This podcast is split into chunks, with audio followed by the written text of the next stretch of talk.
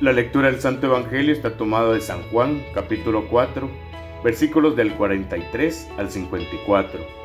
En aquel tiempo Jesús salió de Samaria y fue a Galilea. Jesús mismo había declarado que a ningún profeta se le honra en su propia patria. Cuando llegó, los galileos lo recibieron bien, porque habían visto todo lo que él había hecho en Jerusalén durante la fiesta, pues también ellos habían estado allí. Volvió entonces a Caná de Galilea, donde había convertido el agua en vino. Había ahí un funcionario real que tenía un hijo enfermo en Cafarnaúm. Al oír este que Jesús había venido de Judea a Galilea, fue a verlo y le rogó que fuera a curar a su hijo, que se estaba muriendo. Jesús le dijo, si no ven ustedes señales y prodigios, no creen. Pero el funcionario del rey insistió, Señor, ven antes que mi muchacho muera. Jesús le contestó, vete, tu hijo ya está sano. Aquel hombre creyó en la palabra de Jesús y se puso en camino. Cuando iba llegando, sus criados le salieron al encuentro para decirle que su hijo ya estaba sano. Él les preguntó a qué hora había empezado la mejoría. Le contestaron, ayer a la una de la tarde se le quitó la fiebre. El padre reconoció que a esa misma hora Jesús le había dicho, tu hijo ya está sano y creyó con todos los de su casa. Esta fue la segunda señal milagrosa que hizo Jesús al volver de Judea a Galilea. Palabra del Señor, gloria y honor a ti, Señor Jesús.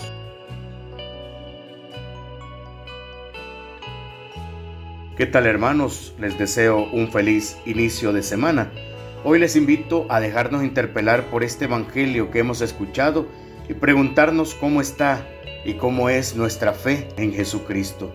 Según San Juan puede ir al capítulo 21 de su Evangelio y en la mayor alabanza que Cristo hace en torno al tema de la fe, a quien se celebra finalmente no es al que cree como consecuencia de haber visto, sino al que cree aún cuando no ha visto. Por eso dice su palabra, felices los que creen sin haber visto, y eso nos lo dice el Señor.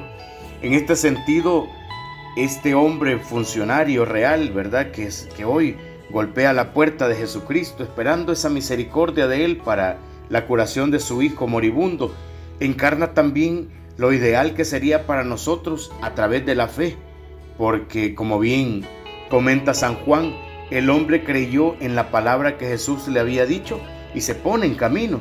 O sea, no anda él dudando, ¿y será que ya está curado? ¿Y será que ya está listo? No, él se va, él camina de regreso a casa para encontrarse con ese milagro porque ha creído.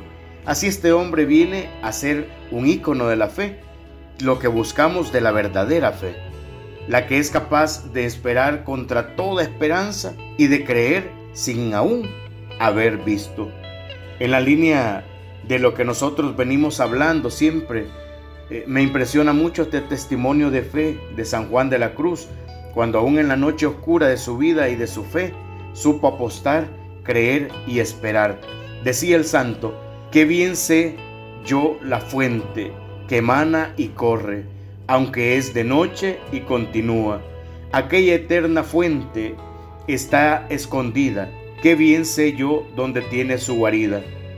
Aunque es de noche, su claridad nunca es oscurecida, y sé que toda luz de ella es venida, aunque es de noche. Y así es, hermanos, aunque es de noche, todo el poema está atravesado por esta noche oscura, por este momento de zozobra, de tinieblas que está viviendo el santo poeta. Y sin embargo, en todo el poema, en toda su vida, aquello que lo sostiene es su fe. Fe honda que lo mantiene a flote y lo protege ante el peligro del naufragio. Y así deberíamos de ser nosotros, hermanos. Mantener esa fe plena y confiar en el Señor. Podríamos citar al Papa Francisco también que nos regala una preciosa frase de la fe cuando dice, la luz de la fe no disipa todas nuestras tinieblas, sino que como una lámpara guía nuestros pasos en la noche y esto basta para caminar. Al hombre que sufre, Dios no le da un razonamiento que explique todo, sino que le responde con una presencia que le acompaña, con una historia de bien que se une a toda historia de sufrimiento para abrir en ella un resquicio de luz. Por eso, hermano, gracias a que cree en la biografía de este funcionario que nos habla el Evangelio, hoy también se abre ese resquicio de luz, como nos dice el, Papa Francisco. Por eso debemos tomarlo como un ejemplo para nuestra propia fe, porque este hombre, aún en la prueba y en la tiniebla, se puso en marcha, aún en la duda, ¿por qué no decirlo, verdad? Y hasta en el peligro de muerte de su hijo, que agonizaba, se puso en marcha. El hombre creyó en la palabra que Jesús le había dicho y se puso en camino. ¿Y nosotros? ¿Cuántas veces nuestra vida no avanza porque ante dudas, ante muertes, ante tinieblas y pruebas quedamos como paralizados, sin acabar de creer a Jesucristo, el Señor de la vida. Ojalá pues hoy podamos aprovechar en esta cuaresma para reforzar nuestra fe.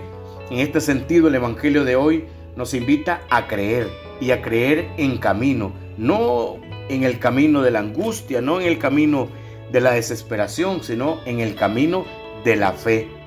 Porque sabemos que el camino de Jesús, aún y cuando pase por la cruz, es un camino que acaba en vida. Tu hijo vive, le dijo Cristo al funcionario real, y porque éste creyó, se cumplió su palabra.